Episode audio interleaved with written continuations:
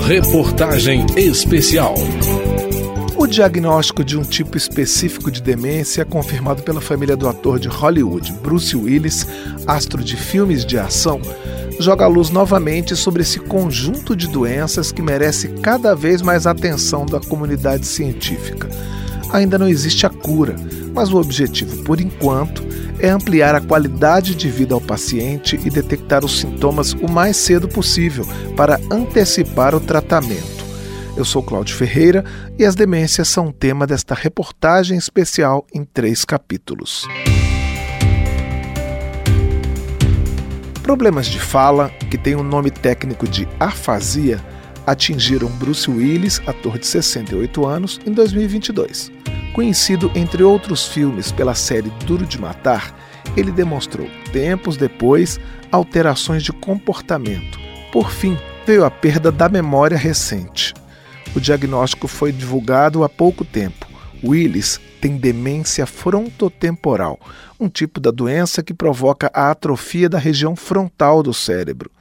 Ela se diferencia do Alzheimer, o tipo mais conhecido de demência, justamente porque a perda de memória acontece em um estágio muito à frente.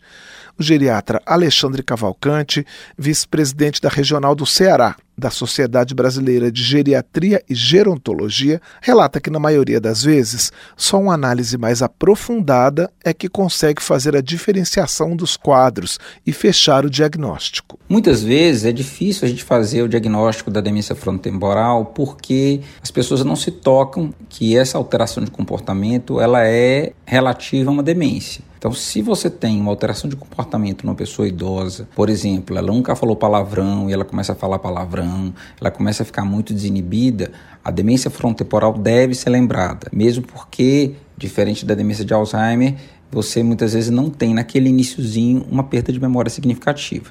De acordo com Alexandre Cavalcante, Tal como as outras demências, a frontotemporal é crônica, degenerativa e progressiva. Também como as outras, ela tende a evoluir para a demência total e, consequentemente, para a dependência total, com o paciente perdendo habilidades e funcionalidades. O médico explica que o tratamento, por enquanto, é semelhante ao utilizado para outros tipos da doença. A gente vai usar mais ou menos as mesmas medicações, vai tentar usar de terapia ocupacional, de outras habilidades para poder tratar essa doença, mas é uma doença que não tem ainda um tratamento específico a gente precisa identificar as dificuldades que esse paciente tem e tentar fazer o melhor por ele. O geriatra afirma que há atualmente investimentos em tratamentos, novos diagnósticos e estratégias de prevenção das demências, mas acredita que a repercussão do caso de demência frontotemporal em uma pessoa tão conhecida como Bruce Willis pode encurtar esse caminho da pesquisa. A demência frontotemporal, por não ser das principais, ser a terceira maior causa de demência, resultando em mais ou menos em 3% dos casos, não tem um foco tão grande de pesquisa como na doença de Alzheimer. Mas novos tratamentos devem vir, a gente está com muitas possibilidades novas e eu acho que a doença como o Bruce Willis ajuda a trazer o foco sobre a doença e aumentar a atenção pública e também dos pesquisadores para novas possibilidades. Além de Bruce Willis, outro ator de Hollywood está envolvido com questões relativas às demências. Chris Hemsworth, de 39 anos, que viveu o deus nórdico Thor no cinema, está desacelerando sua carreira porque descobriu por meio de exames que tem predisposição ao Alzheimer. A notícia foi veiculada pela imprensa norte-americana e pegou os fãs de surpresa. O astro decidiu diminuir o ritmo de trabalho e ter mais tempo para a família. Parlamentares também têm prestado atenção às possibilidades de enfrentar as demências, e algumas propostas estão sendo examinadas na Câmara sobre o tema. Está na Comissão de Saúde um projeto que cria a Política Nacional de Cuidado Integral às pessoas com doença de Alzheimer e outras demências. Entre os princípios dessa política estão a adoção de boas práticas em planejamento, gestão, avaliação e divulgação da política pública, o estabelecimento de protocolos de tratamento farmacológico e de outras naturezas, a articulação com serviços já existentes e o estímulo a hábitos de vida saudáveis.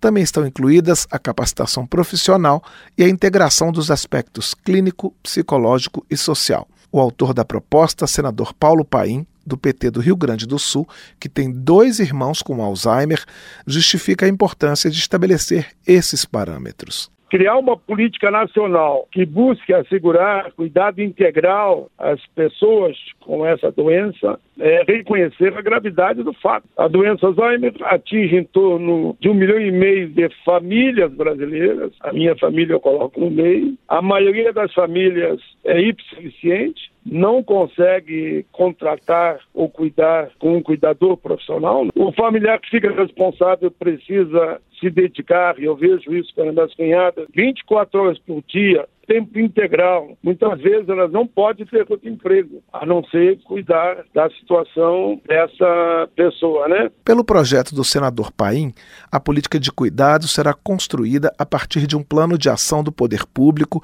com a participação da comunidade acadêmica e científica e da sociedade civil. Prevê ainda apoio às famílias e uma abordagem interdisciplinar no cuidado com os pacientes com demências essa demência, ela acaba, essa situação da Alzheimer, ela acaba repercutindo no cidadão em outras áreas. Por isso que se fala no atendimento de outros setores para esse paciente, né? Então, o projeto de lei vai proporcionar melhor qualidade de vida, ampliar o acesso de serviços e reduzir o estigma do isolamento social às pessoas com Alzheimer e fazer com então que haja um atendimento de outros profissionais. Dentro do esforço de garantir mais qualidade de vida, o texto determina a busca de um diagnóstico cada vez mais antecipado, para que o tratamento também comece logo e proporcione vida saudável, dentro do possível, no estágio em que a doença estiver. Com o mesmo espírito de focar na qualidade de vida, outra proposta defende que idosos, pessoas com demência e com transtorno do espectro autista tenham garantido o direito a um acompanhante durante a internação hospitalar na rede pública ou privada, da enfermaria à UTI. O autor do projeto, deputado Luiz Antônio Correia, do PP do Rio de Janeiro, invoca seus 82 anos para falar da experiência de uma pessoa mais vulnerável que está internada. A gente sente as limitações da idade. As pernas já não são mais firmes, né? o raciocínio às vezes falha, aquele receio que você tem quando entra num ambiente hospitalar, vendo médico de branco, enfermeiro de branco, camareiro de branco, parede branca, entendeu? Então, o próprio ambiente hospitalar já cria uma situação no doente, muito mais ainda no, no demente, no autista. Então, esse projeto ele visa exatamente dar aquela tranquilidade de, de estar ali ao lado de pessoas que convivem com ele 24 horas, né? Que é o que cuida dele, é o parente, é a mãe, é o irmão. O parlamentar acredita que não sejam necessárias muitas adaptações por parte da rede de saúde para receber os acompanhantes. Ele aponta que bastaria um treinamento simples, com orientações sobre o que deve e o que não deve ser feito. Nada comparável à vantagem de o um paciente vulnerável ter ao lado alguém em que confia, em meio a profissionais preparados e bem intencionados, mas desconhecidos. Pela proposta, os serviços de saúde ficam obrigados a garantir as condições necessárias ao acompanhamento adequado para idosos, pessoas com demência e com transtorno do espectro autista. O deputado Luiz Antônio Correia reconhece que o fato de ele próprio já ser um idoso colaborou para que ele tenha uma maior atenção à população mais vulnerável.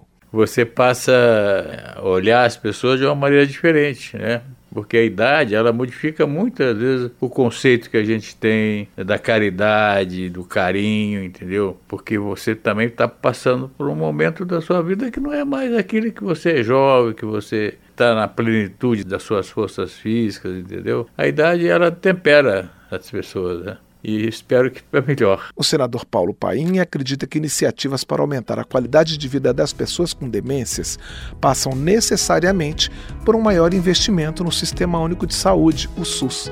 Ele diz que a estimativa é que no Brasil cada paciente com demência custe, em média, 17 mil dólares por ano. No segundo capítulo da reportagem especial sobre demências, vamos saber como são as experiências de cuidadores, profissionais e familiares que lidam com esses pacientes. Eu sou Cláudio Ferreira e espero você. Reportagem especial.